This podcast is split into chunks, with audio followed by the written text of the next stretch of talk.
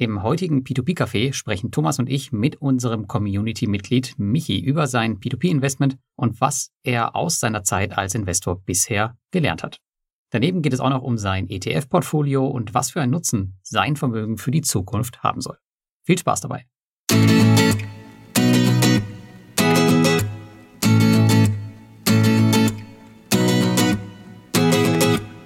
Hallo und herzlich willkommen beim P2P Café Nummer 61. Und heute haben wir wieder einen Gast dabei, und zwar den Michi. Hi Michi. Hi, grüßt euch. Und hi Thomas. Grüß Gott. Moin, moin. Ja, wir haben heute wieder einen Gast aus der Community und ähm, der Michi hat sich über unser äh, Formular gemeldet. Und wenn ihr Bock habt, auch mal dabei zu sein, dann ja, schaut einfach mal rein. Äh, ist in den Show Notes verlinkt. Tragt euch ein, wenn ihr Lust habt, mit uns mitzudiskutieren. Und wir starten jetzt direkt gleich in die Folge rein, Michi, bevor wir zu dir kommen. Und zwar mhm. mit unseren P2P-News. Thomas, was war bei dir so los? Und achso, und Michi, wenn du irgendwie ähm, da reingrätschen willst oder dich irgendwas interessiert, dann frag einfach nach. Passend zu meinem Beruf grätsche ich sehr gerne rein. Ja, ja, wir genau, müssen auch schnell machen, wir sind gerade in der Halbzeit, ne? Also von daher ganz schön Gas geben. Halbzeit wovon? Was, was ist los? Ja, komm, jetzt kannst du verraten, Michi. Wie, also was los ist, meinst du? Ach so, dass heute WM ist, oder wie? Ach so, ja, Ihr ja. seid ja alle keine Fußballer. Genau, aber das, das, dazu kommen wir später, ist kein Problem. Heute ist ein historisches Spiel, Lars. Das wird er uns nachher erklären, warum. Genau, genau. Ja, ist bestimmt ganz, ganz wichtig. Ganz okay, wichtig. aber starten wir mal mit den wirklich wichtigen Dingen, unseren P2P-News. Also, legen wir mal los. Ich habe mich beschäftigt mit dem Thema Monefit. Monefit, der Bondora-Killer, habe ich es genannt, das Ganze. Lars, du auch, da können wir ja später noch kurz drüber reden, aber im Prinzip ging es darum, einen Artikel über den Smart Saver zu schreiben. Das ist so ein Ding, wo man sieben Prozent Rendite bekommt, eine hohe Liquidität versprochen wird. So spätestens innerhalb von zehn Tagen hat man wieder alles ausbezahlt. Das ist echt so ein One-Click-Investment, gibt zwei Buttons, einzahlen, auszahlen und ein Statement-Übersicht, das war's, also viel erklären muss man nicht. Ich habe das hauptsächlich gemacht, den Artikel zu schreiben um mich hier mal zu positionieren von wegen, das ist kein Tagesgeldkonto und das funktioniert zwar so, sieht so aus vielleicht wie ein Tagesgeldkonto für manchen, aber es wird definitiv nicht wie Tagesgeld sein und auch sich nicht zu so verhalten. Und das wollte ich halt nochmal runterschreiben, aufschreiben, bevor wieder YouTube und Co. geflutet wird mit Tagesgold, Tagesgeldalternativen. Hast du natürlich äh, völlig uneigennützig gemacht, oder? Absolut, absolut. absolut ja. ja, bei mir kriegt ja eh niemand, Lars, du weißt doch. Ich werde nur beschimpft in der Community, wenn ich wieder was schreibe, aber sonst. Du Armer. Ja, ja, ich sage ja nur, ich habe äh, hab versäumt, tatsächlich in meinem ersten Artikelentwurf ähm, drüber nochmal ausführlich zu referieren, dass Credit Star ja, ja, sagen wir mal, eine etwas dubiose Zahlungsmoral hat, aber da kannst du uns ja mehr berichten dazu, Lars. Ja, ich meine, die Themen sind ja, sind ja bekannt, also dass sie jetzt nicht so ähm, zahlungswillig sind, wenn es über externe Plattformen geht wie Mintos, aber ihre eigenen Investoren, das muss man ihnen zugute halten, die haben sie immer ausgezahlt. Und ich denke mal, das wird auch beim Monifit so sein. Genau, ich habe 500 Euro mal hingeschoben, weil das, äh, was ja wirklich versüßend ist, ist diese 2% Cashback. Die ersten 60 Tage, die kann man schon mal mitnehmen. Auf jeden Fall, genau. Das habe ich auch gemacht. Ich habe auch einen Tausender äh, reingelegt. Ich werde auch noch mal ein bisschen was nachlegen, weil die Cashback-Zeit, die läuft ja, glaube ich, 60 Tage. Und ich denke, ähm, da muss man jetzt nicht unbedingt das äh, liegen lassen. Und ja, man kommt ja auch nach 10 Tagen an sein Geld. Das ist eine ganz nette Sache. Und allgemein ähm, mit der Konkurrenz zu Bondora ist es äh, ganz nett, die vielleicht auch mal ein bisschen zu pushen, damit Bondora vielleicht auch sieht, okay, wir sind hier nicht alleine auf dem Feld und ähm, da sind auch noch andere Plattformen, die ein ähnliches Konzept haben. Man muss ja auch sagen, Creditstar ist jetzt auch nicht irgendwer. Also es ist jetzt nicht kein Crowdestor Flex oder sowas, sondern ähm, Creditstar ist ähnlich alt.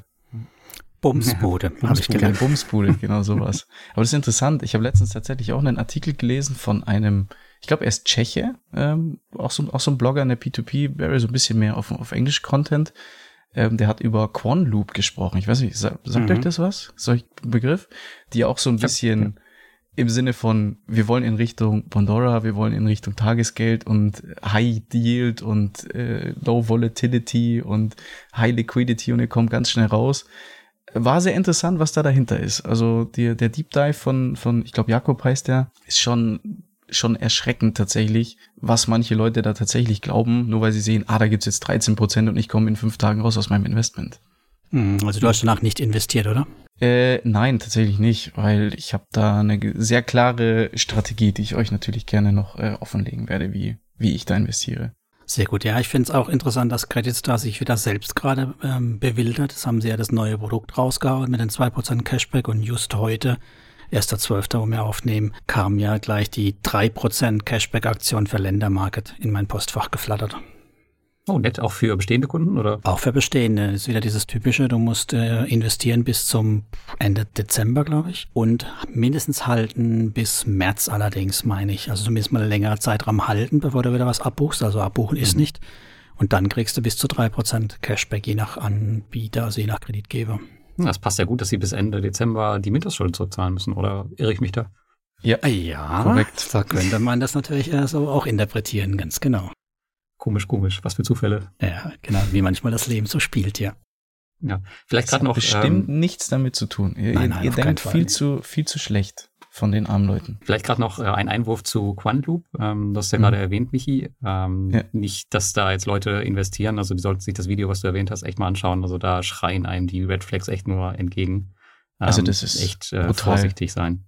Genau. Also man weiß eigentlich überhaupt gar nicht, wo das Geld herkommt und äh, ja. Wo es hingeht. Fall. Also wo es hingeht, weißt du schon, weil es geht immer in die Hände von dem äh, netten CEO, dessen Namen ich nicht weiß, der ein, glaube, er kommt aus dem Baltikum. Ich, nagelt mich bitte nicht darauf fest. Keine, ich übernehme keine Haftung, kein Gewehr, nichts äh, dafür. Schaut euch das Video gerne an. Wir können es Thomas ganz bestimmt in die Shownotes packen. Kann ich machen, ähm, klar. Genau. Es war so ein Ding, so legit or scam hieß das Ganze. Also ist auf Englisch das Ganze, ich glaube aber mit Untertiteln auf YouTube selbst generiert. Ist erschreckend, was da teilweise abläuft und ja, einfach nur schön aufgemacht, sieht super fancy aus, verspricht viel, aber am Ende dann mal was rauskommt, weiß ich nicht. Und das ist halt auch mal die Gefahr für die Anfänger, ja. Also die sehen halt von außen genau jede P2P-Website sieht irgendwie gleich aus und genau dann laufen sie halt in solche Scams rein. Ich meine, wir wissen das ja alle aus unserer Anfangszeit, wir haben alle irgendwann mal angefangen ähm, und mussten halt auch äh, lernen über die Zeit, wer wirklich seriös ist und wer vielleicht nicht so.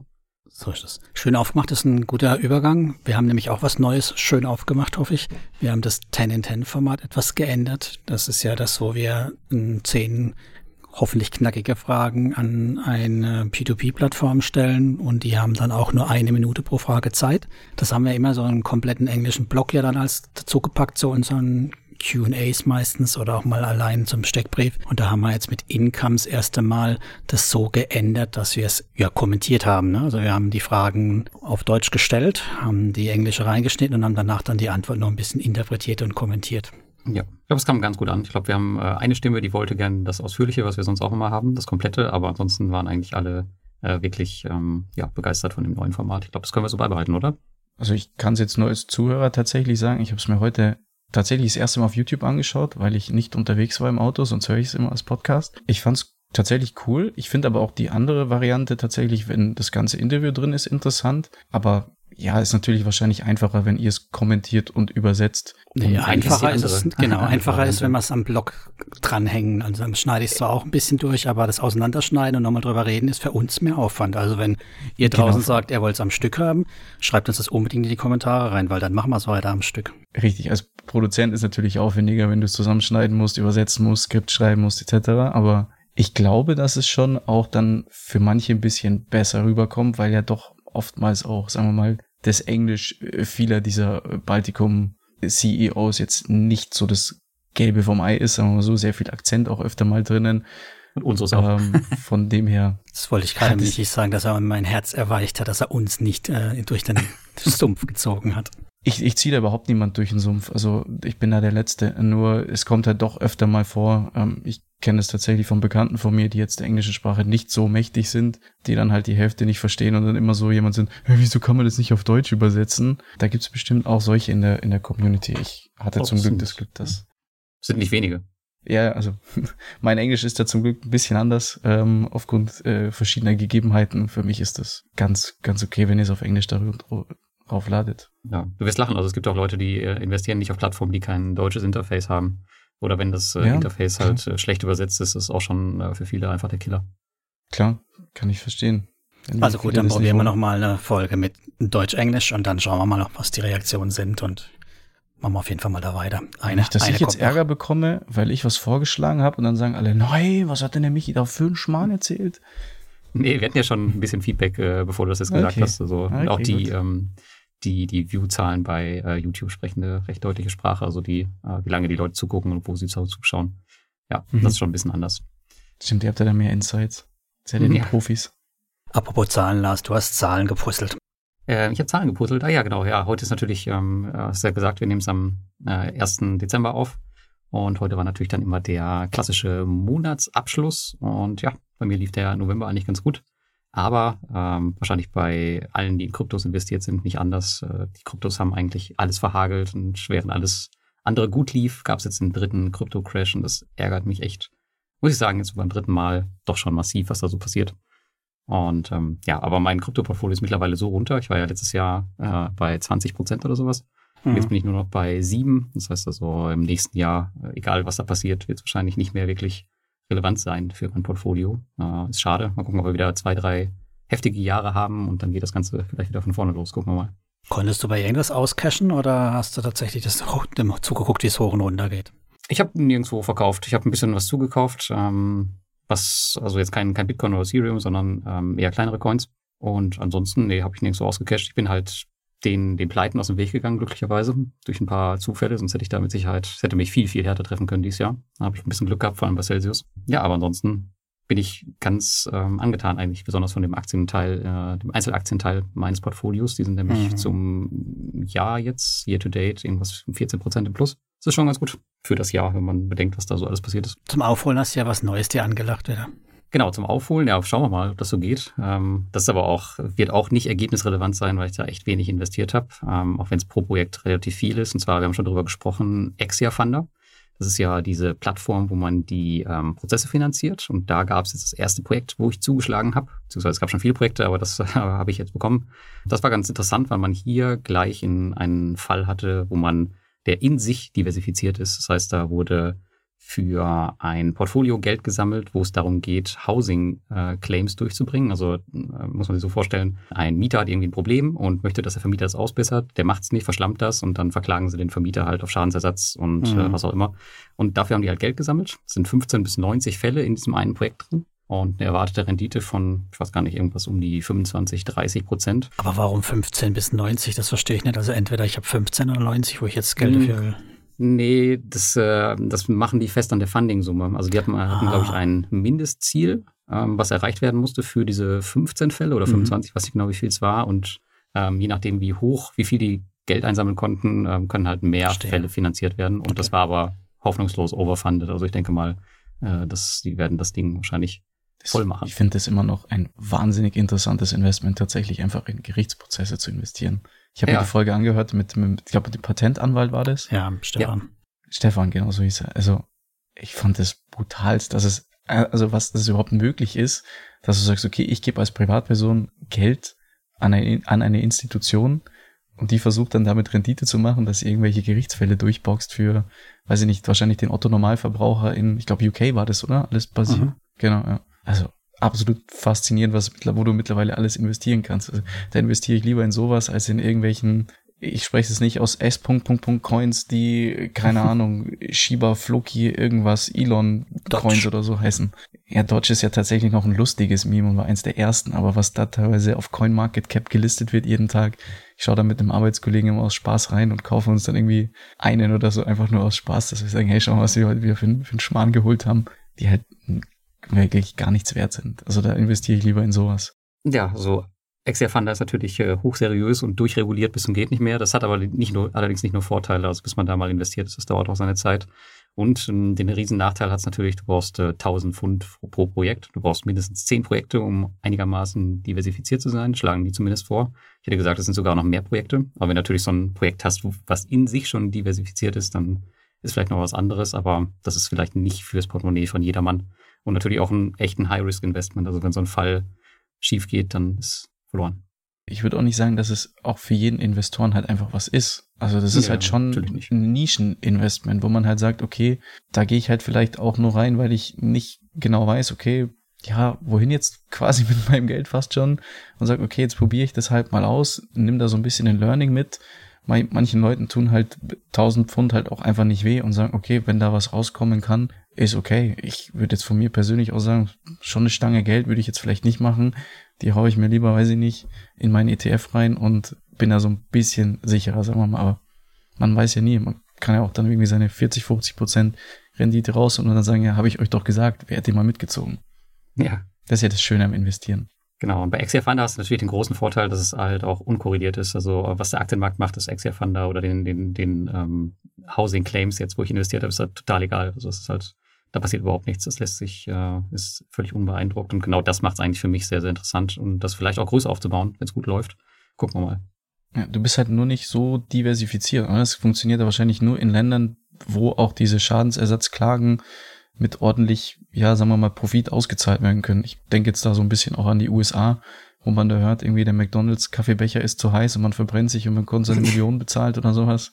Der klassische Fall. Also, also ich habe heute in der Zeitung gelesen, dass tatsächlich die Klagen gegen Twitter ne, wird von einer Anwältin vertreten, die ganz bekannt ist für solche Arbeitsgerichtsthemen. Und da geht es auch um mehrere Millionen immer bei diesen Klagen. Also 100 Millionen sind dann nichts. Und was schätzt ihr, wie viel Prozent die kriegt? Von dem so bis zu wie viel Prozent ihr Anteil dabei sein wird? 10 Prozent. mal 30. Ja, die 30 sind richtig. Na, krass. Okay. Das ist halt das, ne, also bis zu 30 Prozent sind da so die, die, die, ja, die Margen, die sie da so reinholen. Natürlich nicht mit der Garantie, dass sie auch immer gewinnen beim Vergleich. Ja, ja, gut, aber äh, was ich halt auch noch ein bisschen so sehe, ist bei dem ganzen Ding, ist natürlich auch das, die, die staatliche oder die Regulierungsecke, ne? wenn die halt sagen, die Klagen werden gar nicht mehr zugelassen oder sonst irgendwie was sind oder ja, also das sind schon noch ein paar Risiken, denke ich, mehr drin. Vielleicht sollte man mit dem Stefan nochmal drüber reden. Ja, genau. Ich glaube, Stefan ist mittlerweile auch äh, angefixt und findet das Investment auf jeden Fall recht interessant. Ähm, hört bestimmt auch zu, also schöne Grüße an der Stelle. Ich bin mal gespannt, wann er das erste Mal dort investiert als Anwalt. Das wäre natürlich auch nochmal eine Folge wert. Aber ob er uns danach wirklich was verraten wird, als Anwalt, der über was redet, wo man nicht drüber reden darf? Ja, ja. Wahrscheinlich schwierig. Das war das mit den NDAs, oder? Musst ja, du da nicht ein NDA unterschreiben, dass du nicht über die Fälle sprichst? Ja, genau. Also ich darf keine Details rausgeben, auch keine Screenshots oder so für den Blog machen. Das ist natürlich schade für die Berichterstattung. Mm, ich mhm. kann nur sagen, okay, Fall läuft gut schle oder schlecht, aber mehr darf ich halt auch nicht sagen. Darfst du das halt im, im, Anschluss an den Fall? Nee, also wenn der äh, abgeschlossen ist? Mm, bin ich mir nicht sicher. Also du darfst zumindest Screenshots von den ähm, Fällen selber zeigen, von der Beschreibung, weil normalerweise hast du mhm. auch keinen Zugriff drauf als Nicht-Investor. Aber ich weiß nicht, ob du Details zeigen darfst. Ich denke mal eher nicht. Also ja, klar, dass du jetzt irgendwie Namen rausschwärzt oder so. Also zum Beispiel, weiß ich nicht, jetzt ist der Fall abgeschlossen, kann sagen, hey, pass auf, da ging es direkt um das, irgendwie Schimmelbefall in der Wohnung und äh, Plaintiff A hat gewonnen gegen äh, Vermieter, weiß ich nicht, den du halt dann schwärzt und sagst, okay, gut, aus dem Fall ist halt das und das geworden. Das ist, glaube ich, für so ein, für so ein Record-Tracking, glaube ich, ganz cool, dass man das einfach so ein bisschen zeigen kann, in was da eigentlich deine 1000 Pfund eigentlich reingehen. Ja, muss man dann danach, wenn ich mal ein paar Fälle habe, äh, mit dem CEO sprechen, was ich da so äh, ein bisschen zeigen kann. Das ist natürlich der, der Vorteil. Ja, aber ich höre, Exia Funder ist immer wieder ein interessantes Thema, ja. Also jeder findet das Investment interessant. Ich bin echt mal gespannt, äh, wie es läuft. Und wenn ich voll auf die Nase fliege, gut, dann war es auch ein Learning danach. Apropos auf die Nase fliegen, komm, lass uns mal einen Schritt weitermachen, bevor wir hier uns verzetteln. Ja, genau. Äh, ein Thema habe ich noch, äh, vielleicht Thomas für dich auch interessant. Und zwar sind jetzt die ersten Rechnungen bei mir durchgegangen, die ich mit mhm. Billhop bezahlt habe über die Plutus Card. Also ähm, auch keine offiziellen Rechnungen, also es so sowas irgendwie Arztrechnung oder sowas, sondern ich habe jetzt tatsächlich auch den Unterhalt an meine Ex-Frau äh, per Billhop überwiesen und ähm, die Miete, das äh, ist durchgegangen. Und ich versuche auch mal die jetzt die Einkommenssteuer-Vorauszahlung darüber ähm, zu bezahlen. Das ist natürlich ziemlich cool. Also das Prinzip dahinter für alle, die es noch nicht kennen, äh, Billhop ist so ein Zahlungsservice. Dort kann man mit einer Kreditkarte Rechnungen bezahlen. Und wenn man natürlich eine Kreditkarte im Hintergrund hat, die einem entsprechend Cashback gibt, dann kann man am Ende einen Gewinn rausschlagen. Und Billhop nimmt für diesen Service 2,95 Prozent vom Rechnungsbetrag. Das ist ziemlich viel, aber wenn du jetzt 4, 5 oder 6 Prozent Cashback bekommst, dann rechnet sich das, halt, das Ganze halt. Du kannst halt, ja, alles darüber laufen lassen, wenn du halt. Man kann es bestimmt Beleg auch hast. ins Extreme treiben, wenn man seine Curve-Karte noch hat, darin die Plutus-Karte hat. Ja, die Curve-Karte kriegst du ja keine Rechnungsprozente. Ja, aber die kannst du hinterlegen bei Billhop, das geht, das habe ich auch genau, gemacht. Genau, aber das, genau. Also hast du das so rum gemacht? Weil manchmal ist es ja so, dass über die Curve-Karte mehr geht, wenn man es indirekt macht bis zur Bluetooth, als wenn man es direkt auf die Bluetooth macht. Ich habe es äh, direkt über, ich habe es über die Curve-Karte gemacht und dann wird es auf die Bluetooth umgebucht. Quasi. Und dann hat es funktioniert, okay. Mhm. Mhm, dann ist, aber es geht auch nicht unendlich, denn du hast, glaube ich, im höchsten Level, äh, in dem Premium-Abo hast du ein Limit von 22.500 Euro. Das heißt, mehr äh, kannst du da auch nicht drüber schieben pro Monat, aber das ist schon ein ordentliches Cashback, wenn du das pro Monat da durchkriegst. Ich glaube nicht, Lars, dass du so viel Unterhalt und Miete bezahlst. Nachdem wir jetzt ja alle unsere Miete bezahlt haben mit der Bill Hop Bluetooth Cashback hatte, ich werde übrigens nächsten Monat spätestens dann auch die 4% haben. Ich habe alles jetzt schon vorbereitet. Mir fehlen noch 13 Blue.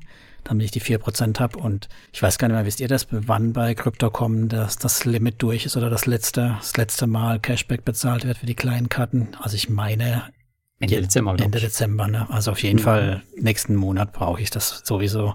Dann ist die Crypto.com-Karte für mich nur noch ein Backup und kann ich mir überlegen, ob ich meinen noch 300 Euro werten Stack, der mal dreieinhalbtausend wert war, dann auscache oder ob ich ihn halt auch liegen lasse. Hast du wenigstens einen schönen Eiskratzer dann oder hast du die Plastikkarte? Nee, ich habe natürlich eine Metallkarte. Für 3K kann ich wenigstens eine Metallkarte kriegen, aber da ich ja kein Auto super. habe, ist mir das sowas von Wumpe. Ne? Hm, schade. Ja, aber auch die Vielleicht kannst du sie verkaufen als Eiskratzer. ich, ich könnte es so als, als Anhänger, ne? Für, für Weihnachten so Löcher reinbohren und dann um eine Halskette hängen. So, ja, oder auf fürs Ghetto dran. Ghetto-Style. Ja? ja, oder Christbaum. Sehr geil. Ja, ja, ja. So, irgendwie so, so als Spitze oder so. Machst, machst einen Tannenzweig draus. Ist es so, wie man in München feiert, Michael? Dann erzähl doch mal ein bisschen hier. Über, über was? Über München? Über Weihnachten? Über München über und? Weihnachten, wenn man hier so, ich meine, München, na klar, ich meine, wir haben Stefan ja schon gefragt, hier die Ferrari ist ein Porsche vor der Tür und jetzt haben wir schon die, die Metallkreditkarten am Weihnachtsbaum hängen. Ja, so, so dekadent äh, bin ich tatsächlich nicht. Ich bin auch nicht so wirklich in der Schickeria unterwegs. Äh, für die, die nicht aus München oder Bayern kommen, Schickeria sind so die, ja, sagen wir mal, Schickimicki-Münchner in, in dem Sinne. Schwabing. Ja, nicht nur unbedingt Schwabing, auch so Richtung Bogenhausen da raus, da ist auch schon ganz schön viel Geld unterwegs, aber auch in den ganzen Vororten von München ist, glaube ich, ganz schön, ganz schön viel, viel Asche unterwegs, was da so, was man da so hört und auch mitbekommt. Und du bist ein echter Münchner. Ich bin echter Münchner, tatsächlich. Genau, ich bin geboren ähm, hier in München, 29 Jahre alt, äh, beziehungsweise jung eigentlich noch. Ich hm. fühle mich nur immer so komisch, wenn ich sage, dass ich nächstes Jahr 30 werde, weil ich fühle mich tatsächlich, als wäre ich 21 oder 22. Er liegt auch so ein bisschen an meinem Beruf tatsächlich. Ich mache nämlich was sehr Spezielles, wovon es, glaube ich, in Deutschland gar nicht so viele Leute gibt. Und zwar bin ich zum äh, Großteil meiner Karriere äh, hauptberuflicher Fußballtrainer. Und zwar wirklich fest angestellt und äh, nicht bei einem Verein angestellt, sondern bei einem privaten Unternehmen. Es ist eine Partnerschaftsgesellschaft in München, die ja quasi Vereine und Institutionen unterstützt beim alltäglichen Fußballtraining und der Aus- und Weiterbildung. Also schimpft sich tatsächlich, wir schimpfen uns als Schule, sind aber keine klassische Schule, sondern bieten eigentlich nur Fußballkurse an und ich bin da in so einem, ja, ich nenne es immer dualem Arbeitssystem.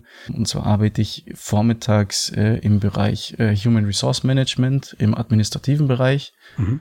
Sprich sämtliches Personalmanagement, vorbereitende Lohnbuchhaltung, Lohnsteuerrecht, Sozialversicherungsrecht. Ähm, und nachmittags bin ich tatsächlich mit meinem Ballsack, meinen Hütchen und meinen Leibchen auf den Fußballplätzen von München und dem Umland unterwegs und trainiere unsere nächsten weiß ich nicht, Bundesliga-Profis, Nationalspieler, wo auch immer sie es hin verschlägt. Ich mache das jetzt seit, nächstes Jahr habe ich mein zehnjähriges Jubiläum. Ich habe damit angefangen 2013, als ich noch in der, in der Schule war tatsächlich und mein Abitur gemacht habe und ja, einer der geschäftsführenden Partner ist mein alter Fußballtrainer aus meinem Heimatverein äh, in München-Sollen. Grüße gehen raus an Matthias, falls er das hören sollte. Und den habe ich einfach gefragt, hey du, ich mache jetzt mein Abi-Jahr, hast du vielleicht irgendwie was, wo ich nebenbei arbeiten kann? Und bin dann immer so weiter reingerutscht, neben dem Studium das gemacht, äh, Sportmanagement studiert, das ich äh, durch Covid tatsächlich sehr entspannt abschließen konnte. Ich hatte nämlich zwei Semester quasi ein äh, Covid-Semester, wo ich nur zu Hause war und Online-Vorlesungen hatte. Virtuelles Fußballspielen, ich verstehe. Äh, das war tatsächlich sehr interessant bei uns PS4. in der Corona-Pandemie. Nee, wir haben nicht über Playstation gespielt, sondern ich habe in meinem kleinen, wie groß ist unser Wohnzimmer? Lass es vielleicht 15, 20 Quadratmeter sein, ähm, mir einen Stuhl aus der Küche geholt, äh, mein, mein Laptop dahingestellt, mich selbst dabei gefilmt und auf ja, weiß ich nicht, drei, vier, fünf Quadratmeter äh, Fußballübungen gemacht mit den Kids, die mhm. selber über ihre iPads, Handys oder Laptops zugeschaut haben und wir haben dann tatsächlich so ja Online-Trainings durchgeführt und YouTube Livestreams und ach alles Mögliche haben wir gemacht, einfach, dass wir ja quasi arbeiten konnten, weil sonst wäre es dahingegangen mit uns. Und jetzt hast du das Pech, ausgerechnet an zwei totale Fußballnieten zu geraten und musst über das Finanzen ist, reden, ne? Das ist kein Problem. Also über Finanzen rede ich tatsächlich ganz gerne. Ähm, das liegt daran, dass ich, also ich habe eine, Berufsausbildung gemacht, noch ganz klassisch als Bürokaufmann. Ich glaube, das heißt mittlerweile gar nicht mehr so. Und zwar bei einem Spin-off von äh, Kearney. Also, also früher AT Kearney, jetzt nur noch Kearney, sprich eine, eine Managementberatung. Und ich war ziemlich schnell begeistert von dem Thema Finanzen, Rechnungswesen, Bilanzierung und Personal. Also eigentlich alles, was die anderen Menschen so äh, trocken, äh, Personaler, äh, Buchhalter, ja, das sind die komischen Leute mit den Zahlen, die wissen immer alles. Ähm, aber ich fand, hab da irgendwie so ein Fable dafür gehabt. Ich hatte das in der Schule seit der achten Klasse, auf der Realschule erst, äh, im Wirtschaftszweig. Und für mich war das immer so, war richtig cool, so mit den Zahlen zu arbeiten und diese ganzen Insights zu haben und einfach zu verstehen, wie, ja, wie manche Firmen einfach funktionieren, wie die Zahlen sind, wie alles zusammenhängt und wie man anhand von so ein paar Zahlen eigentlich erkennen kann, geht es einer Firma gut, geht es einer Firma nicht gut, was kann man daraus lesen? Also ich bin jetzt auch keiner, der sagt, irgendwie ich mache äh, brutalste äh, Firmenanalysen und kann dir sagen, ob die jetzt to the moon gehen oder 10x gehen oder 10bagger oder was auch immer werden, sondern ja, ich schaue mir halt dann ganz gerne tatsächlich Geschäftsberichte an und lese die durch. Meine Freundin erklärt mich immer für verrückt, was ich da eigentlich für einen Schmarrn mache. Das kann doch nicht interessant sein und was findet man daran? Aber ich habe da irgendwie so einen kleinen Fable für, muss ich ehrlich sagen. Und wann hat es dann bei dir Klick gemacht, dass es auch um dich selbst geht und nicht nur um fremde Geschäftsberichte? Ja, äh, das hat ziemlich lange gedauert, sage ich mal ehrlich, weil so Finanzen waren jetzt für mich nie so super interessant, dass ich sage, hey, ich muss jetzt auch mal auch mal an mich denken, sondern da gab es einen Knackpunkt und zwar war das die Corona-Pandemie. Ich war da noch in der Uni und dann ging es in der Firma bei uns drum, okay, ja, wir brauchen jetzt Kurzarbeit. Michi, beantrage das mal und dann ist mir so bewusst geworden, verdammt, du bist Student, du bist nicht mal berechtigt, in Kurzarbeit zu gehen. Jetzt kannst du aber deine Kurse auch gar nicht abhalten. Mhm. Wie verdienst du denn jetzt deine Kohle? Ich bin dann schon von zu Hause ausgezogen. Meine Freundin war in der Ausbildung noch mhm. äh, zu der Zeit. Und dann war so, jo, verdammt, äh, irgendwie stehe ich gerade mit gar nichts da. Und ich habe dann tatsächlich nur aufgrund der Solidarität meines Arbeitgebers mein Gehalt weiterbezahlt bekommen, obwohl ich vielleicht nur 30 Prozent meiner üblichen Stunden gemacht habe. Mhm. Aber sie haben gesagt, hey, sie wollen mich nicht hängen lassen. Ich bin jetzt schon ewig bei der Firma und sie wollen mich auch äh, dann weiter behalten. Mhm. Und habe ja eben aufgrund der Solidarität meines Arbeitgebers weiterhin mein Geld bekommen. Und dann war so, ich glaube so im Mai 2020 bin ich dann tatsächlich so klassisch Google aufgemacht, wie kann ich mir nebenbei Geld verdienen? Also es ist wirklich sowas Banales. Also Amazon Business.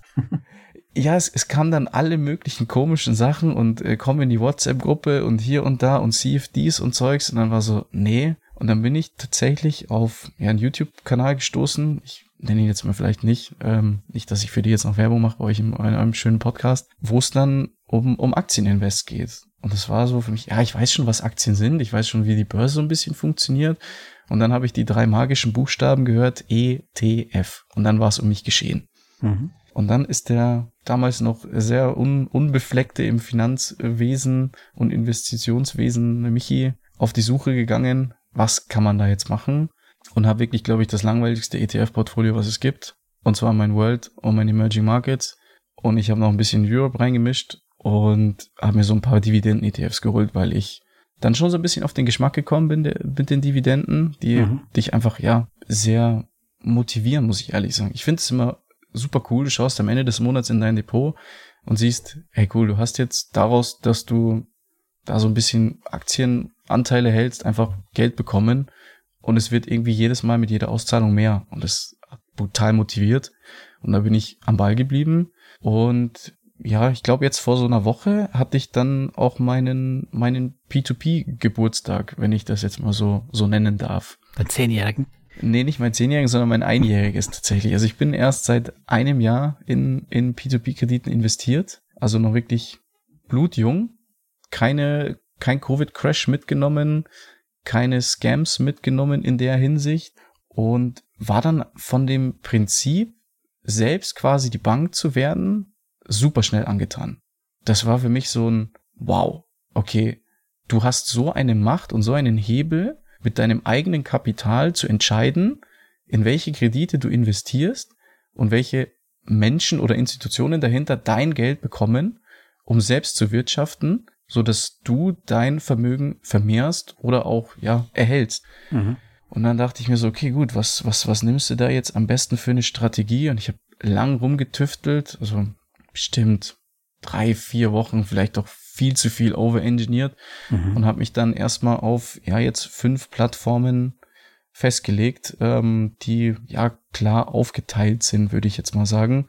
Ähm, und zwar klassisch in so, ja, Art, ein, ein Teil sind Marktplätze eben. Mhm. Ähm, da bin ich investiert eben in Mintos. Und ich würde Peerberry auch fast in die Richtung mhm. Marktplatz rein. Ja, ich, ich, ich sehe es so als Marktplatz, weil, gut, die gehören alle zur Aventus Group, dann gibt's noch die, die, die SEB Group dazu. Allerdings sehe ich diese einzelnen Firmen schon als eigene Kreditgeber, auch wenn die alle miteinander verbandelt sind und man sich ja doch so ein bisschen, ja, das Ganze wie ein Marktplatz rauspicken kann, in welche du investieren willst und in welche du nicht investieren willst. Das stimmt. Ja. Genau. Also, es ist jetzt kein klassischer Marktplatz im Sinne von Income oder, oder von Mintos eben. Nur für meine, sagen wir mal, Asset Allocation habe ich das in Richtung, in Richtung Marktplätze eingepackt. Hm. Hm. Zweiter Teil aufgeteilt ist so ein bisschen in, in das, ja, in die Richtung Crowdfunding. Ähm, da habe ich im Moment tatsächlich nur Estate Guru, ähm, einfach auch um ja, Immobilien abzubilden, weil da der Einstieg, sagen wir mal, für mich ziemlich einfach war und es auch mit einer der größten Plattformen war und tatsächlich ein Arbeitskollege von mir da investiert war. Und er hat gesagt, hey, das ist echt, echt nicht schlecht. Schau dir das mal an. Kannst du hier bei mir mal schauen. Ich mache ganz gute Rendite. Faszinierend, dass man jemand im Umfeld hat, der auch in P2P-Kredite investiert. Also meine Arbeitskollegen, ja. Da ist ja schon ein ETF ziemlich äh, esoterisch. Die haben vielleicht mal eine Tesla-Aktie, weil sie so ein Ding auch fahren, aber das war es dann auch schon fast. Wird jetzt vielleicht bei Essekuro öfter passieren, wegen der deutschen Werbung auch. Ja. Das stimmt, ja. Nee, es war, es war echt interessant. Also mein, mein Arbeitskollege hat mir dann tatsächlich, die allererste Plattform, die er mir gezeigt hat, war Crowdestor. Oh. Also jetzt im Nachhinein tatsächlich echt lustig, weil er mir gesagt, hey, schau mal, ich habe da so, so einen Investor, da kriegst du 30 Prozent, hey, voll krass. Ich so, wow, okay, wie das? wie kriegst du da 30 Prozent Zinsen? Ja, die bauen da so ein Medical Center irgendwo in Litauen. Ich dachte mir so, okay, ja, tu dein Geld da rein, aber beschwer dich nicht, wenn es weg ist. Und äh, lustigerweise haben wir so ein Running Gag. Einmal im Monat sage ich ihm, hey, schau mal rein, vielleicht ist irgendwas passiert. Und er sagt immer so, sei still, ich schau da nicht mehr rein. Das Geld ist weg, das Geld ist weg. ich hoffe, er hat nicht allzu viel dort investiert. Nee, ist, glaube ich, im unter dreistelligen Bereich. Also ist ja, gut, nicht so viel. Ja ich glaube, es ist ein oder zwei, ein oder zwei Projekte waren es tatsächlich. Ja, und dann sind wir so ein bisschen ins Gespräch gekommen und ja, hat mich da so ein bisschen angefixt. Und dann, ja, dritter Teil ist dann, ja, sagen wir mal, sagen wir so ein bisschen der Klassiker, Langweiler, so jetzt nicht, würde ich nicht sagen klassisches P2P-Landing. Ich, ich sehe es als P2P-Landing, das ist dann eben Bondora mit ihrem Go and Grow, was halt wirklich langweilig stupide ist. Das ist unspektakulär. Du schiebst dein Geld da rein, kriegst jeden Tag deine Zinsen, fühlt sich super cool an, wenn du dann siehst, hey, hier wieder, hier wieder, hier wieder. Und mhm. tatsächlich die, ich glaube, die eierlegende Wollmilchsau, sagt man in Bayern immer, meine, meine Cash Cow Robocash, das ich bin absolut fasziniert von dieser Plattform, muss ich ehrlich sagen. Für die würde ich jegliche Lanzen brechen. Du schaust da rein, dein Geld kommt immer pünktlich. Ich hatte noch nie einen verspäteten Kredit und jeden Monat kriegst du dann einen Haufen Zinsen. Das ist Wahnsinn, wie die das machen. Das ist die russische Software, die macht das halt perfekt.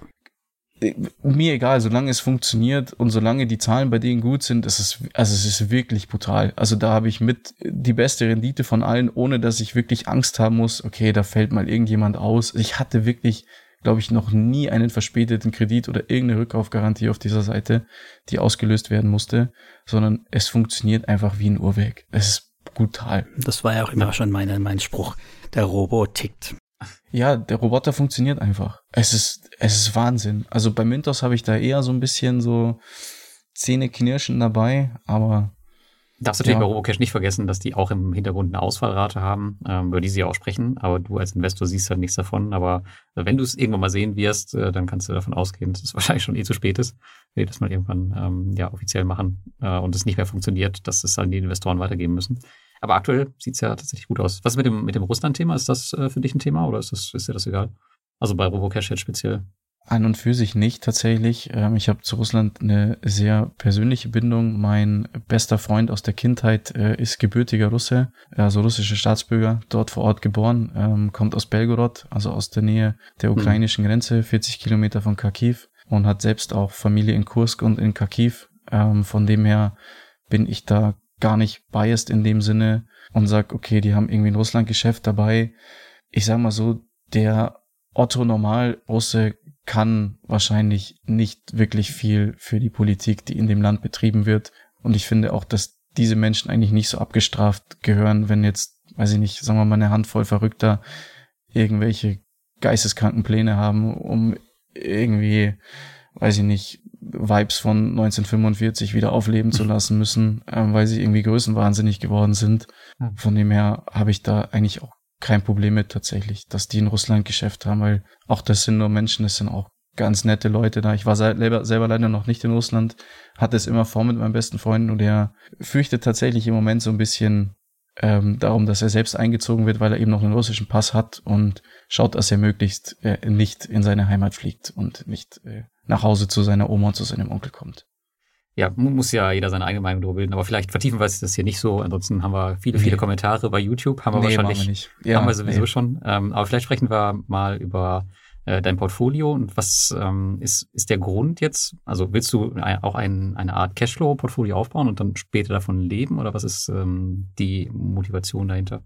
Genau, also meine, meine Motivation ist tatsächlich so ein ich, ich sage es immer in Anführungszeichen, passives Einkommen zu haben, weil wirklich passiv ist es ja nicht, weil ich ja doch ziemlich viel Arbeit reinstecke ähm, in, in das, was mein Portfolio dann erreichen soll.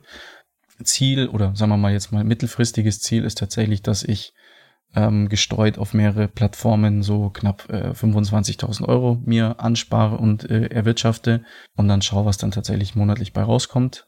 Wie ich das Ganze dann aufteile, habe ich jetzt noch keinen wirklichen Plan. Ähm, Im Moment ist die größte Position tatsächlich Bondora, äh, gefolgt von Mintos und Robocash, bei denen ich monatlich quasi mit meinem eigenen, in Anführungszeichen, Sparplan investiere.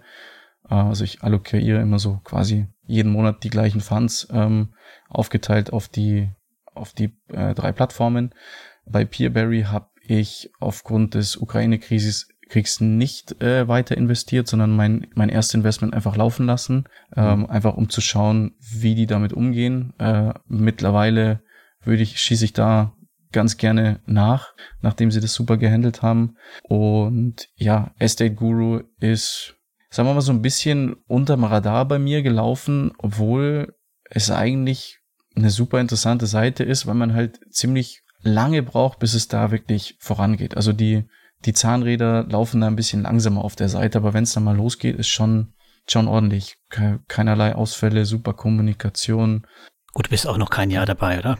Richtig, also ich, wie gesagt, ich habe, glaube ich, im November 21 angefangen. Ich glaube, meine ersten Projekte auf Estate Guru habe ich jetzt 30.11.21 geholt und den Rest alles im Dezember rum. So, die laufen mindestens ein Jahr, eher zwei Jahre ja, in genau, neuen Projekt. Das ja. heißt, die Ausfälle, die kommen schon noch, keine Angst. Jetzt mach ihm doch nicht hier sein ganzes Investment kaputt. Nein, nein, nein. ich, ich finde, man muss ja auch ein bisschen vorbereiten, einmassieren, dass dann der Schreck so groß wird. Ne? Ja, also ich sag mal so, da ist jetzt nicht so viel Geld, dass es, dass es für mich dann irgendwie sagt, okay, es ist jetzt brutalst schlimm, dass es ausfällt. Ähm, Ausfall heißt ja auch nicht verloren. Das muss man ja auch ein bisschen relativieren. Das heißt nur, es dauert lange. Richtig. Also jetzt zum Beispiel, als die ganzen Russlandgelder in äh, auf Mintos äh, umgeschichtet worden sind von, von ausstehende Zahlungen in, in irgendwas anderes rein. Ich weiß gar nicht, wie sie es nennen. In Rückforderung, genau. War dann so ein bisschen so, mm, okay, schluckst du erstmal, aber dann liest du dir die News durch und die sprechen dann mit Zentralbanken und Sondergenehmigung und bei Revo Technology wird schon wieder bezahlt. Dann war für mich so, okay, ja, das kommt schon wieder, ist jetzt nicht so schlimm. Dafür kriegst du halt auch 15% Zinsen. Das äh, kann schon sein, dass da ein Teil nicht wiederkommt. Genau, ja. Ist halt der Risikoabschlag, den man dann halt, ähm, ja, wofür man halt dann sein Geld hingibt.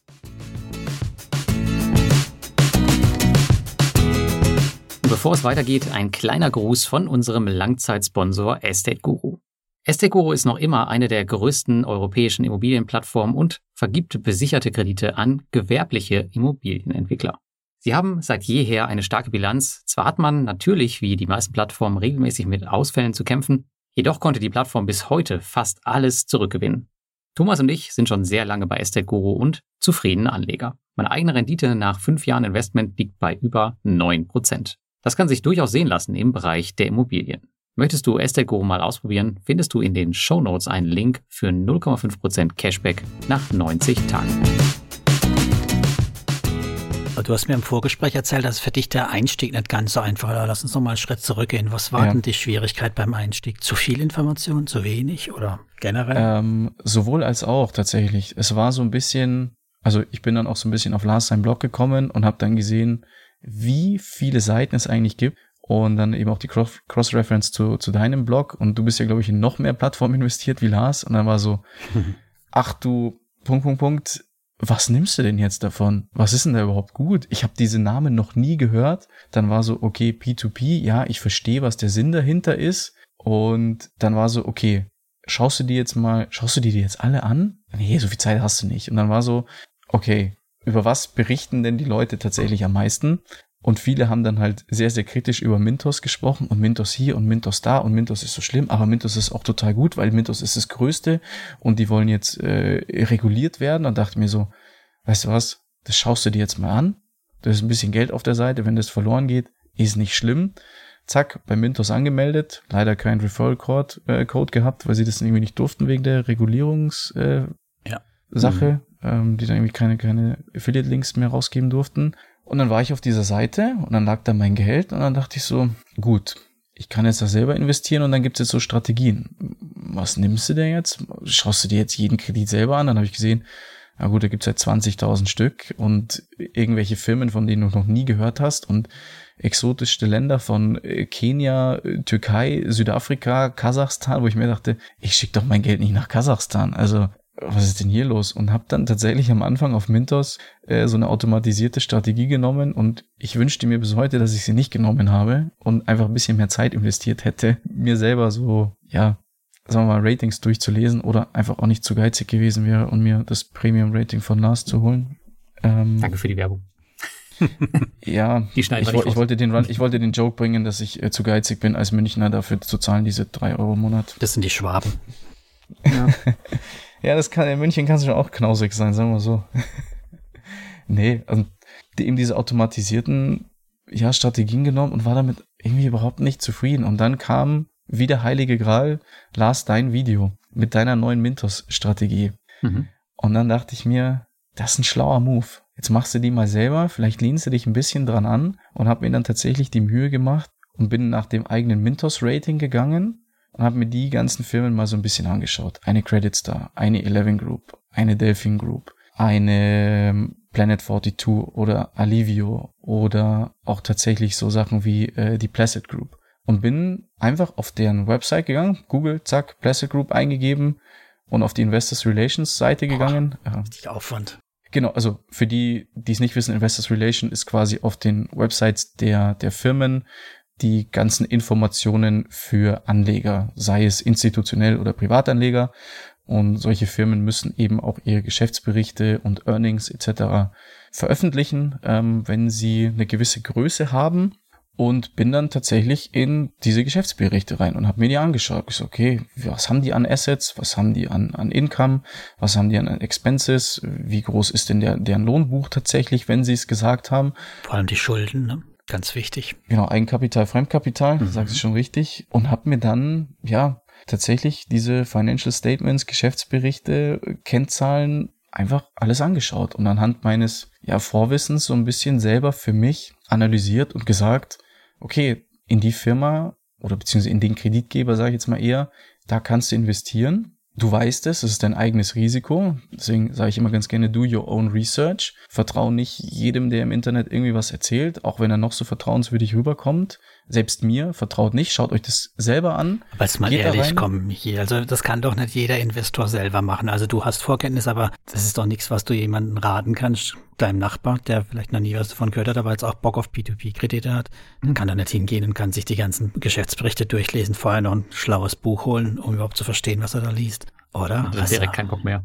Das, das ist doch raus, eigentlich. Deswegen sehe ich das Ganze auch so ein bisschen als ein Investment für nicht jedermann. Also man muss da schon sich auch so ein bisschen bewusst machen, was man da, in was man da eigentlich investiert und was da eigentlich alles dahinter steckt. Weil es ist jetzt nicht, ich, ich finde auch tatsächlich, ja, sagen wir mal, Einzelaktien Investments äh, im, im, Vergleich jetzt, ist auch ein ziemlich großer Aufwand. Und da habe ich mir gesagt, den Aufwand möchte ich nicht betreiben. Also ich möchte nicht mir jede Firma anschauen und an Einzelaktien investieren. Ich bin da lieber, okay, ich bin stupide und nehme mir so einen Korb, da sind mehr drinnen, da ist es wurscht, wenn mal eine nicht so gut läuft, weil ich bin da, glaube ich, niemand, der das, der das gut kann im Sinne von Einzelaktien und dachte mir im Bereich P2P, okay, da machst du dir jetzt mal die Mühe, Du schaust dir das jetzt mal an und versuchst da das Beste rauszuholen. Und bis jetzt funktioniert es gut. Vielleicht kommt es bei den Einzelaktien auch noch, aber so viel Zeit, wie ich da tatsächlich investiere, glaube ich nicht. Und hm. wie gesagt, für mich, für mich ist das P2P tatsächlich, ich finde es super spannend. Ich bin auch tatsächlich, ich habe alle Apps von den Plattformen, die, wo ich bin, auf meinem Handy und schaue wirklich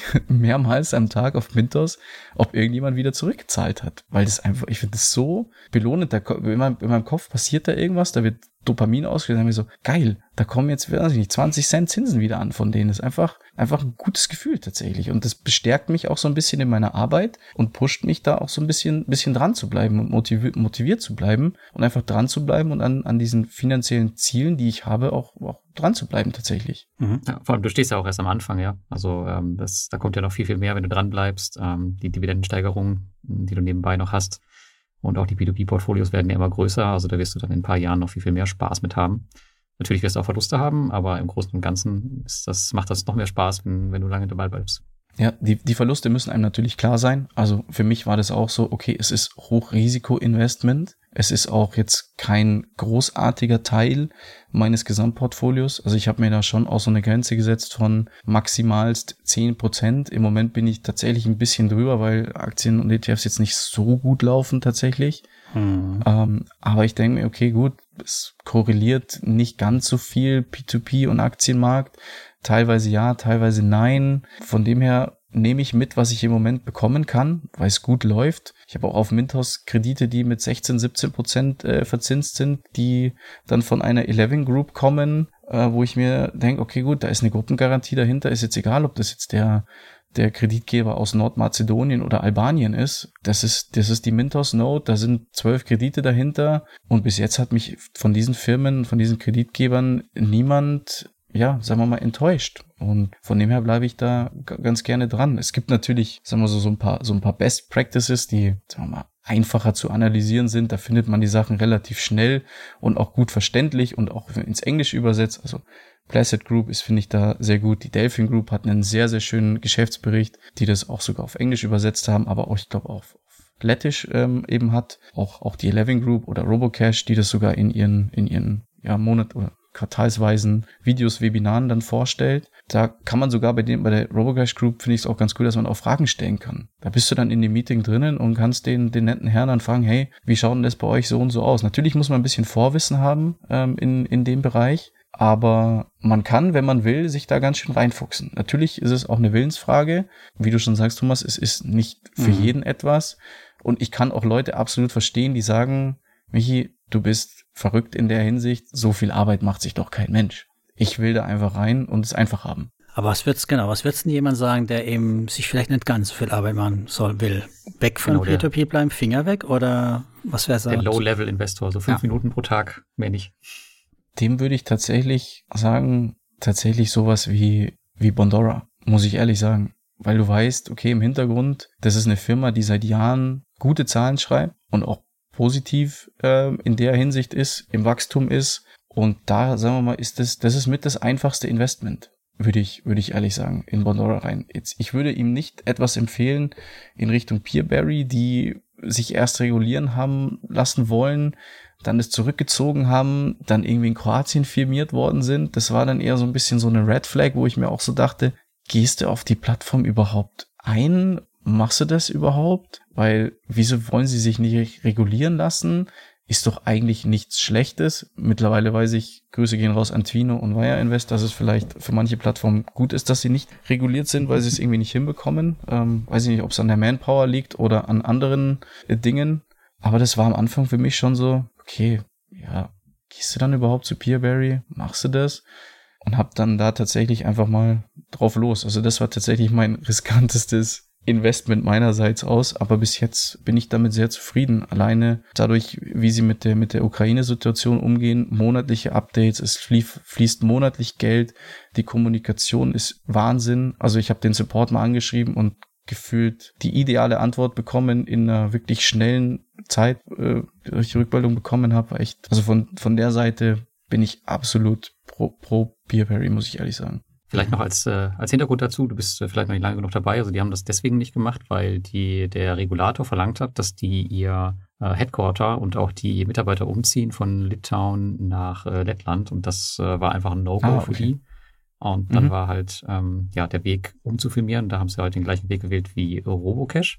Die würden sich mhm. also gerne äh, regulieren lassen, aber es ging halt nicht. Aber jetzt gehen die so einen mhm. geteilten mhm. Weg. Das heißt, ähm, für die Konsumkredite gibt es noch keine europäische Regulierung, aber für die ähm, Crowdfunding-Projekte, die auch der Plattform sind, die trennen sie jetzt. Das heißt, es gibt eine zweite Plattform, Crowdpeer, hast du vielleicht genau. schon gehört. Ja, genau. Und da ja. äh, laufen jetzt zukünftig alle ähm, Crowdfunding-Projekte rein und die ganz normalen Konsumkredite, die bleiben halt erstmal unreguliert über Peerberry, über Kroatien. Aber der Grund war nicht, dass sie es nicht wollten, sondern es war einfach, die hatten halt einfach so solche Vorgaben bekommen, dass sie gesagt haben, nee, Leute, das läuft nicht. Und ja, jetzt rückblickend kann man nur sagen, Gott sei Dank.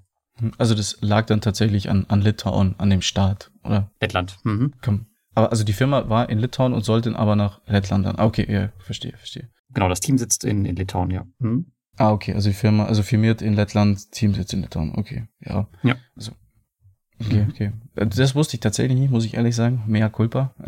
da habe ich, da war mein Research nicht, nicht gut genug äh, in der Hinsicht. Ja, aber, aber äh, zurück, zurück zu dem, sollte dann jemand in P2P investieren? Ähm, wenn man es möchte, natürlich, gerne. Wenn man, wenn man sagt, okay, ich gehe dieses Risiko ein, ich nehme auch eine, eine, eine Plattform, wo ich dann irgendwie vorgefertigte ähm, Auto-Invest-Strategien hat, I mean, go for it. Wieso nicht? Also mhm. wenn, wenn, wenn das für dich in Ordnung ist, ähm, dieses Risiko zu tragen und eben zu sagen, okay, ich mache das auf mein, auf mein eigenes Risiko und ich möchte da nicht wirklich viel, viel Research betreiben. Wieso nicht? Klar, wenn man, wenn man sieht, was es da für Renditen gibt, ist man da schon so ein bisschen, dass man sagt, okay, da würde ich halt auch gerne dabei sein. Das ist so, weiß ich nicht, ich würde es jetzt nicht als Hype-Thema Ne, würde ich jetzt gar nicht sagen, weil ich glaube, P2P ist jetzt nicht so ein krasses Hype-Thema. Ich habe das meiner Mama mal versucht zu erklären, die davon halt noch nie was gehört hat. Ich war so, wie, du bist da die Bank? Ich sag, Mama, ich gebe halt irgendeiner Person in Kasachstan für ihr Autoleasing äh, einen Kredit. Bist du doch ganz dicht, du? mein Junge, genau. Ja, genau. Genau, das spinnst du.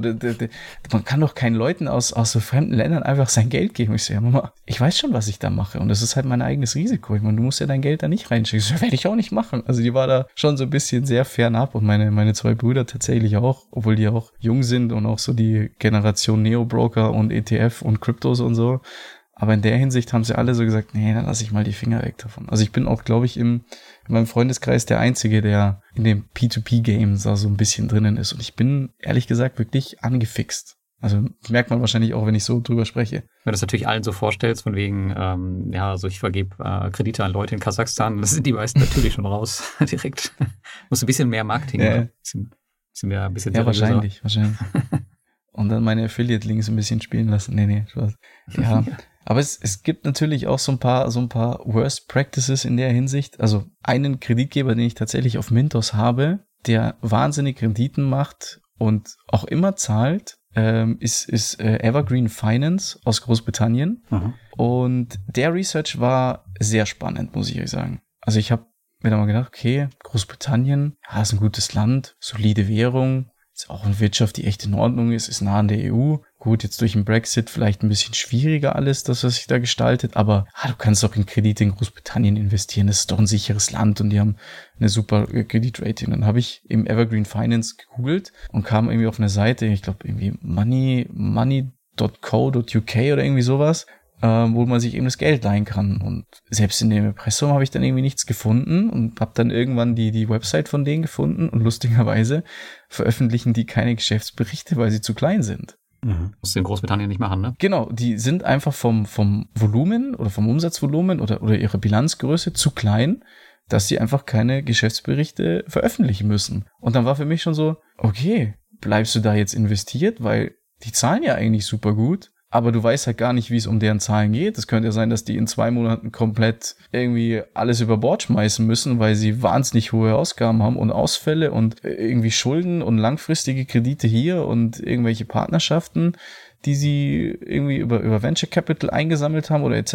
Äh, wie machst du denn das? Oder auch, äh, ja, tatsächlich so Firmen wie, wie jetzt äh, Credit Star oder ID Finance oder IDF Eurasia, die eigentlich immer solide waren auf Mintos, und auf einmal sagen so, ja, nee, wir zahlen jetzt nicht mehr, wir können jetzt nicht mehr zahlen, wir wollen jetzt nicht mehr. Und dann bist du als Investor so, ja, Leute, wie wär's? Ihr habt doch eine Obligation uns gegenüber, erstens der Plattform und den Investoren auch, wieso zahlt ihr nicht? Also ich war schon massivst angepisst, als Cradlestar dann halt gesagt hat, ja, ja, bis Dezember zahlen wir das. Und ich glaube, es ist bis heute noch kein einziger Euro ge geflossen an Mintos. Nee, die werden am 31.12. zahlen, wenn sie es nicht noch verlängern können. Ja, genau. aber die reizen immer die Maximalfrist aus. Klar, dafür kriegst du eine kleine Extra-Rendite, aber es ist schon super ärgerlich, zumal die ja die eigenen äh, Investoren auf ihrer Plattform schön weiter auszahlen mit allem. Ähm, und die Mintos-Investoren halt nicht, was ja eigentlich auch ihre sind. Also das finde ich schon echt eine harte Tour, aber naja. Ja, also als ich das gehört habe, ich glaube, es war auch im Podcast, glaube ich, habt ihr das angesprochen oder, oder in, einem, in einem Video von dir.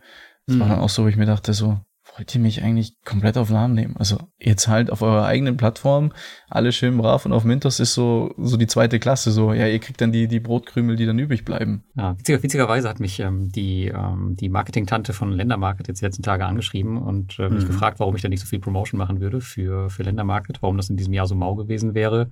Und da habe ich denen halt auch gesagt, ja, vielleicht weil, weil euer Vertrauen, weil ihr euer Vertrauen ziemlich verspielt habt dieses Jahr. Ähm, vielleicht arbeitet ihr da mal daran und dann kann ich überlegen, ob ich vielleicht über Ländermarket nochmal was mache. Aber äh, ansonsten wird das eher schwer. Ja, ich meine, es ist ja ein solider Kreditgeber, der auch in, in mehreren Ländern ist. Also ich habe Estland und, und Finnland eben drinnen und die haben auch immer super gezahlt und haben super Renditen da drinnen. Deswegen verstehe ich das eigentlich nicht, dass sie so ein bisschen mit dem Vertrauen von ihren Investoren sp spielen. Also ich weiß nicht, was da die, die Entscheidung ist von, vom Management her. Sogar Anleihen ausgeben, ne? Börsennotierte. Ja, ja, auch noch. Thomas, was haben die denn in ihrem äh, Geschäftsbericht nochmal geschrieben? Du hast ihn doch jetzt durch die Kritik äh, nochmal genauestens studiert, oder? Ja, ich habe ihn angeguckt, den Geschäftsbericht mir nochmal genau, aber ich soll es mal zitieren. Muss ich mal kurz aufmachen dazu, aber faktisch ist es einfach ihre Strategie, das Ganze so zu tun. Also es ist im Prinzip einfach bewusst eine Entscheidung, das dann so auszuführen. Aber aber in dem Geschäftsbericht haben sie doch irgendwie sowas geschrieben, wie eigentlich ist Mintos daran schuld und wir zahlen das Geld zurück, sobald irgendwie die Plattform wieder funktioniert oder irgendwie sowas, oder? Das war doch so, der nee, Wortlaut. Wir könnten, wir könnten alle Ausständezahlungen auf der Mintos-Plattform zurückzahlen, aber das würde das Wachstum und die Ziele, die wir uns für dieses Jahr gesetzt haben, beeinträchtigen. Naja, okay. Hm. Stattdessen haben wir mit der Plattform vereinbart, dass Ausständezahlungen am Jahresende beglichen werden, wenn sie entweder refinanziert sind oder die Plattform wieder ordnungsgemäß funktioniert. Auf diese Weise können wir unser Geschäft weiter ausbauen, statt es zu verringern. Also ich weiß jetzt nicht, was auf Mintos nicht funktionieren soll, weil die Umstellung auf die Nodes habe ich quasi gar nicht großartig mitbekommen. Es hat dann einfach funktioniert. Du musst, ich glaube, du musstest nicht mal deine Auto-Invests anpassen auf die neuen Nodes, sondern das war dann standardmäßig eingestellt und dann mhm. war so, hey cool, ich habe jetzt so eine Mintos-Node gekauft das ist ja interessant. Und dann kriegst du deinen Prospekt, der irgendwie immer noch so ein bisschen komisch aussieht, muss ich ehrlich sagen. Und ich auch ja. so, nicht so wirklich verstehe, äh, weil da gefühlt irgendwie immer das Gleiche drin steht. Aber ja, ist wenigstens reguliert. Ja, das sind so, also jedes, jedes, jede Note ist ja ein einzelnes Investment und äh, deswegen muss ja, genau, diese ja. ganzen Standards einmal abfrühstücken und ähm, ja, theoretisch ist jedes jede Node als einzelnes Projekt zu sehen, über das man sich theoretisch informieren kann bzw. muss, bevor man da investiert. Ja, ist, ist ja auch richtig. Wenn ich meine, wenn die reguliert sind, dann müssen sie natürlich auch nach den nach den MiFID-Regeln äh, spielen. Nur ich finde es immer sehr sehr lustig, dass tatsächlich, glaube ich, 90 Prozent der gleiche Text ist und es ist irgendwie immer nur angepasst, was der Zinssatz ist, wer der wer der mhm. Ausgeber von dieser Node mhm. ist äh, und wie der Zahlungsplan tatsächlich ist. Das ist immer immer, immer sehr amüsant tatsächlich, wenn man sich die PDFs mal anschaut. Und der Rest Aber, geht eigentlich nur darum, was du alles verlieren kannst. Ja, im, im besten Fall gar nichts. Ja, aber die weisen schon sehr, sehr explizit. Äh, auch bei Twino äh, ist auch fast, fast die Hälfte oder drei Viertel der, der Prospekte geht es einfach nur um die Risiken und was alles schief gehen kann.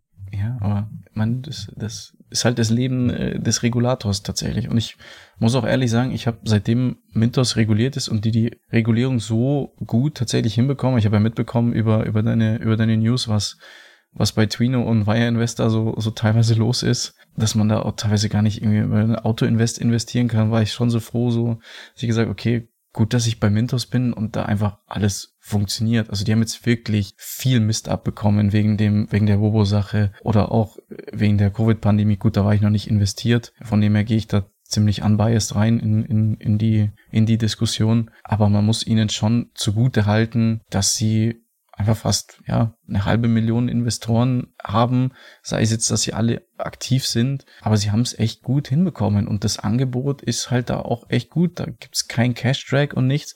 Wenn du reinschaust und dir die Notes anschaust, kannst du halt in 10, 20.000 in äh, Kredite investieren. Ja. Das ist halt, bist halt sofort drin, bist sofort dabei. Hm. Ja, ich sehe es genauso. Also Mintos ist äh, noch ziemlich konkurrenzlos und äh, die haben halt auch das größte Team und die hatten auch die meiste Zeit, hätte ich was gesagt, in, diese, in der sie sich auch schon auf diese Regulierung vorbereitet haben. Die haben ja schon drüber geredet, als das noch äh, weit in den Sternen stand, äh, weiß ich zumindest mhm. noch.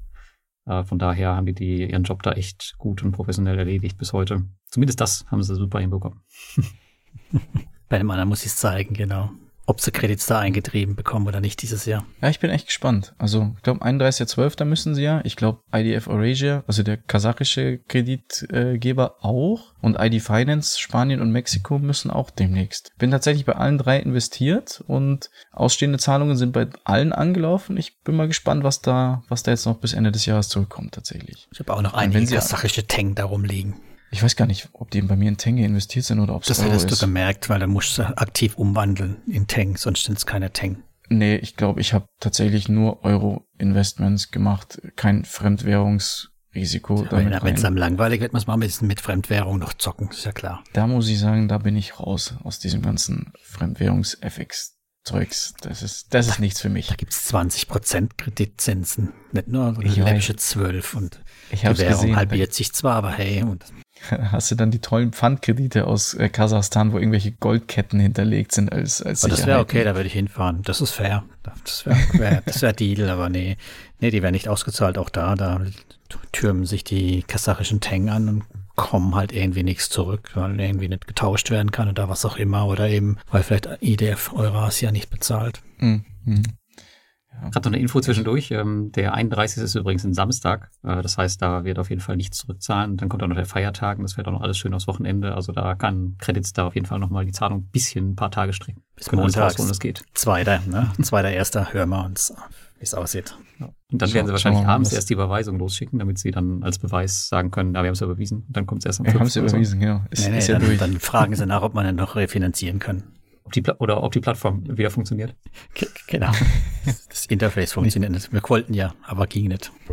Das Witzige ist ja, also die, ähm, die stellen ja parallel auch ganz normal wieder Kredite ein. Also ich dachte, es gibt eher, das würden die gar nicht machen, bis alles äh, zurückgezahlt ist, aber mhm. ähm, die haben ja, Credit Start ja ständig Angebote auf Mint. Das heißt, es läuft ja parallel auch noch weiter. Die dürfen nur diese, ähm, die Pending Payments nicht weiter aufbauen, aber von daher scheint Mintos ja ganz gut zu funktionieren, auch für Credits, wenn die weiterhin ähm, ja, Kredite sie, da Sie sagen ist. ja auch, dass sie durch, durch den Ukraine-Krieg so, so brutalst in ihrem Geschäft getroffen worden sind, was ich auch verstehen kann. Also, das ist die ganze Wirtschaft äh, davon betroffen gewesen, aber die liefern schon fleißig Kredite nach. Also, ich investiere auch immer mal wieder in so ein paar, Echt? paar Credit Star Notes. Ja, ja ich gehe jetzt komplett mit mir raus nach der Sache. Also, es ist, ich habe die Flender Market mitgenommen für zwei Prozent mehr. Ja, da bin ich nicht. Das, ist, das ist noch nicht bei mir drin. Bei mir tatsächlich, was ich mir noch anschauen wollte, ist, ist Income. Einfach, um zu sagen, ich bin dabei gewesen, weil ich das, das Prinzip Wieso schon ganz gewesen? Gut ich hoffe nicht, dass es eine gewesen Plattform wird so schnell. Nein, das war falsch, schlecht formuliert, muss ich sagen, ja. Also, dass ich dabei bin, natürlich. Ähm, ja, also einfach, weiß ich nicht, um noch einen, noch einen Marktplatz dazu zu nehmen. Bin auch tatsächlich im Überlegen, noch so eine zweite Immobilienplattform dazu zu nehmen. Da, da liebäugel ich so ein bisschen mit Inrento. Da ist aber so ein bisschen die Einstiegshürde bei mir. Ja, der, der Knackpunkt. Schon eine Stange Kohle, die da, die da rein müsste. Aber es ist schon, diese Mietimmobilien, die reizen einen schon. Das ist halt schon ganz, ganz schöner Cashflow. Und man diversifiziert halt sein eigenes Portfolio auch nochmal so ein bisschen. Im Sinne ja, von mehr Kreditgeber. Schöne, Plattform, aber du darfst, darfst, halt nicht vergessen, dass im Hintergrund da trotzdem auch ganz normale Kredite laufen, aber das sind halt äh, genau meistens Mietimmobilien, die irgendwie renoviert werden und wo du halt schon einen mhm. laufenden Cashflow hast. Aber es ist schon echt ganz nett. Weil ich sagen muss, bei, bei Immobilien finde ich es ein bisschen lockerer, weil du ja tatsächlich immer einen wirklichen Wert dahinter hast. Das ist nicht so, du investierst jetzt irgendwie in, in den Konsumkredit aus Kasachstan, weil sich jemand einen neuen Fernseher kaufen will, sondern es ist halt dann tatsächlich ähm, irgendwie ein Kredit, der, weiß ich nicht, eine, eine Immobilie, ein Windrad oder ähnliches dahinter hat, was halt wirklich ein Wert ist, was du vielleicht auch loswerden kannst, außer es ist irgendwie ein deutsches Schloss auf Estate Guru. Ja, Vorsicht, den, Vorsicht. Den Thomas Schnaufen im Hintergrund. Vorsicht, Vorsicht, genau. Also da muss man echt sehr aufpassen, was dann die Sicherheit ist, die da hinten dran liegt und ob es überhaupt Sicherheiten gibt und wie hoch die sind, wie hoch die äh, verschuldet sind, ob es nachrangig ist oder erstrangig. Also da, äh, wer die Bewertung gemacht hat, wie wir ja mitgekriegt haben von den deutschen Krediten, dass die Bewertungen wohl alle auf Basis von Papier und nicht von vor Ort durchgehend gemacht wurden und so weiter. Also deswegen zum Beispiel das Thema hier ist es mit Land besichert, ne? Tja, ist es wirklich Bauland? Wer will das haben? Wer will es in dem Volumen, hm. in der Größe haben? Hm. Das finde ich jetzt, also ja, natürlich ist es vielleicht sicherer wie jetzt irgendwie das kasachische Auto, was da als Pfand hinterlegt oder gar kein Pfand, nur die Arbeitskraft. Aber jetzt eine Garantie dafür oder dass es wirklich dann passt vom Wert her und jetzt auch vor allem, wenn es abgewickelt werden muss, was es kostet, das Ganze, muss man schon ein bisschen aufpassen. Ja, ich finde ich finde auch tatsächlich das Wort Garantie in der Hinsicht ziemlich schwierig. Auch dieses Rückkaufgarantie, es ist mehr ein Rückkaufversprechen. Das trifft es eigentlich eher, aber klingt natürlich marketingtechnisch nicht so schön wie eine Rückkaufgarantie. Da ist der, da ist das Hirn ganz anders gesteckt. So, ah ja, das ist ja garantiert, dass ich es zurückbekomme. So, genau. nee, vielleicht halt auch nicht. Also ich habe tatsächlich noch keinen Ausfall bis jetzt mitgemacht. Gut, ich bin jetzt auch noch so, sagen wir mal, ein, ein, ein Jüngling äh, in der Hinsicht. Klar, ein bisschen Geld liegt in, in Russland, in, in der Ukraine, aber ich glaube auch, dass das zurückkommen wird. Ich habe zum Glück kein Vovo mitgenommen durch die Mintos äh, Auto-Invest-Strategie. Von dem her bin ich da noch, noch unbefleckt in der Hinsicht. Was hältst du als Anfänger von den Agrarkreditgeschichten? Finde ich super spannend. Finde ich echt cool. Einfach aus Diversifikationsgründen. Auch weil, also vor allem auf Lande, Lande heißt es mittlerweile, gell? Mhm. Genau, ja. Mhm.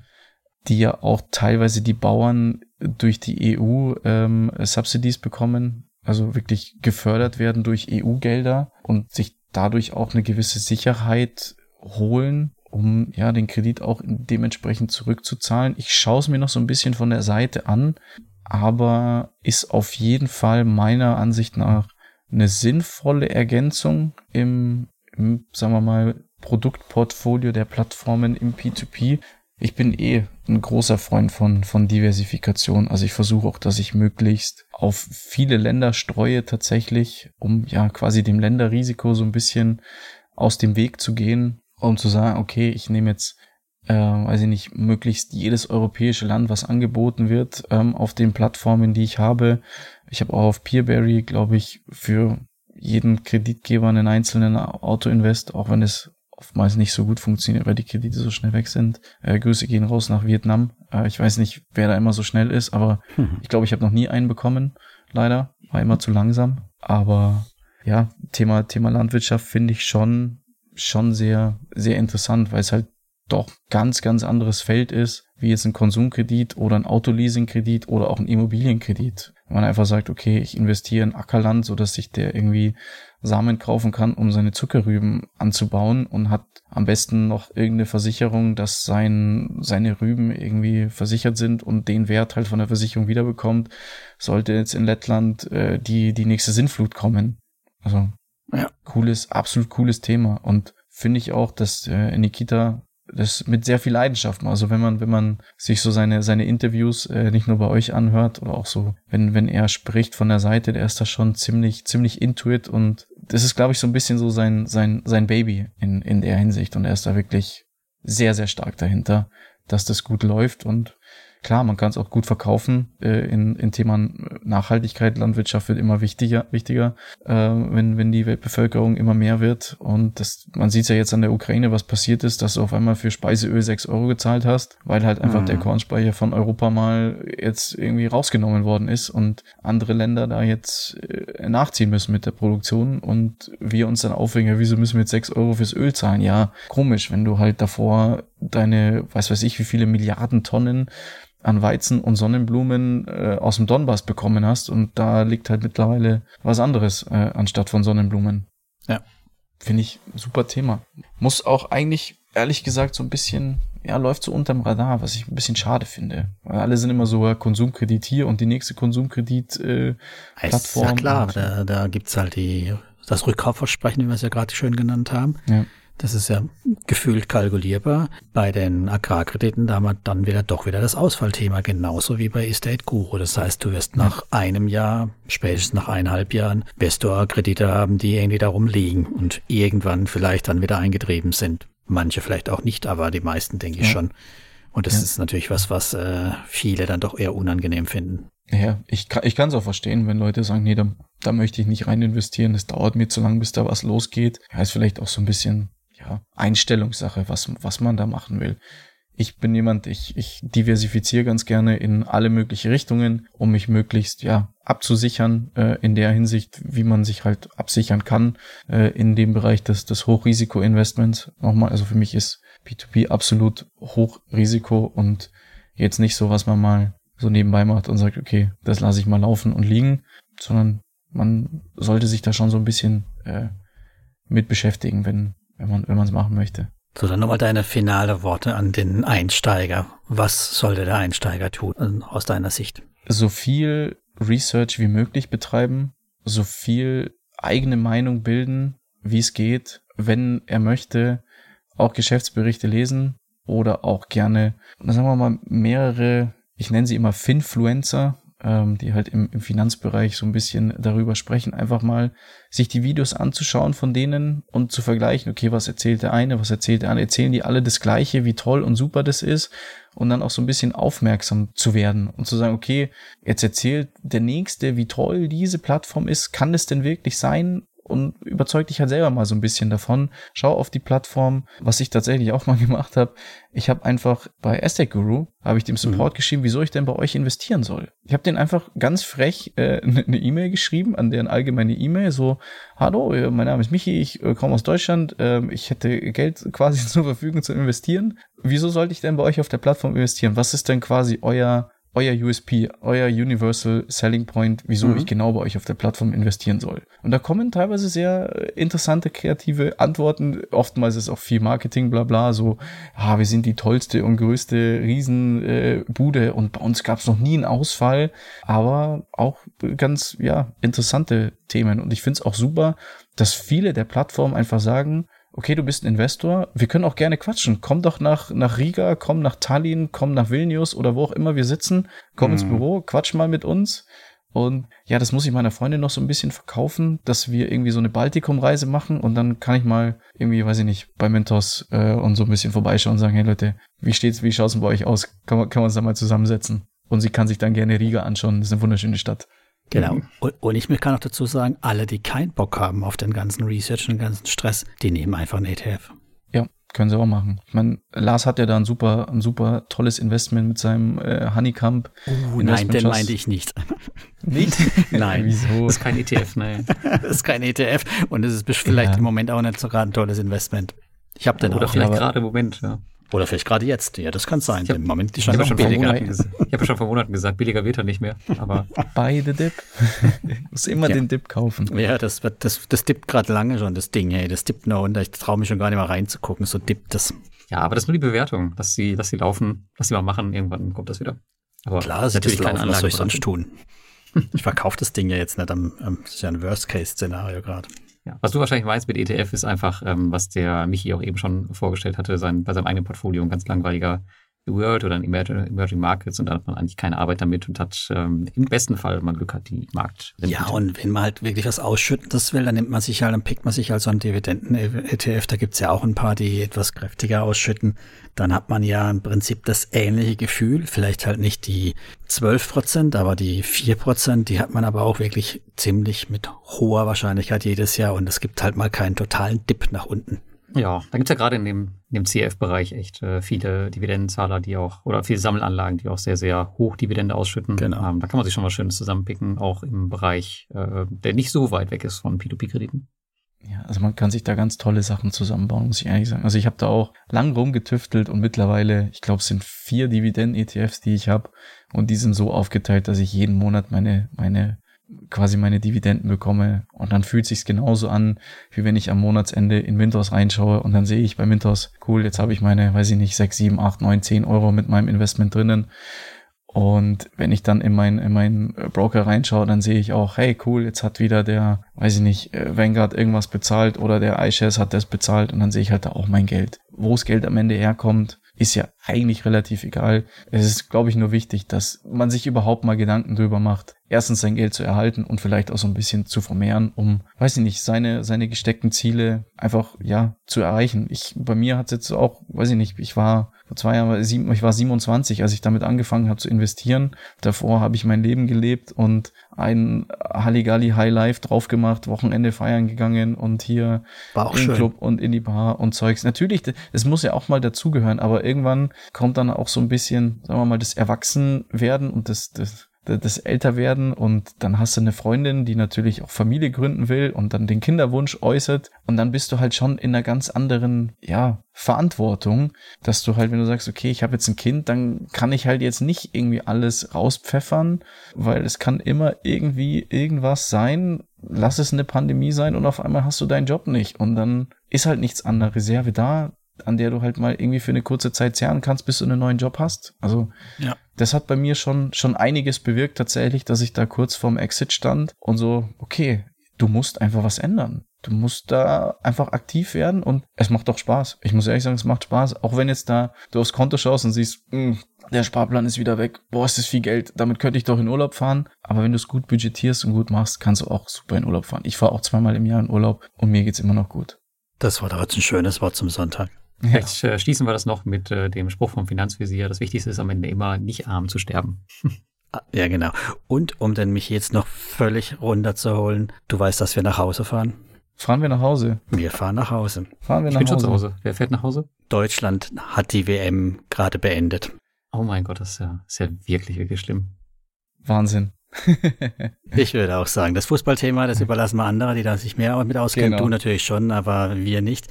Und ich bleib weiter am Ball, haha. Du bleibst am Ball, genau. Wir bleiben auch am Ball. Wir sagen ja. Dankeschön.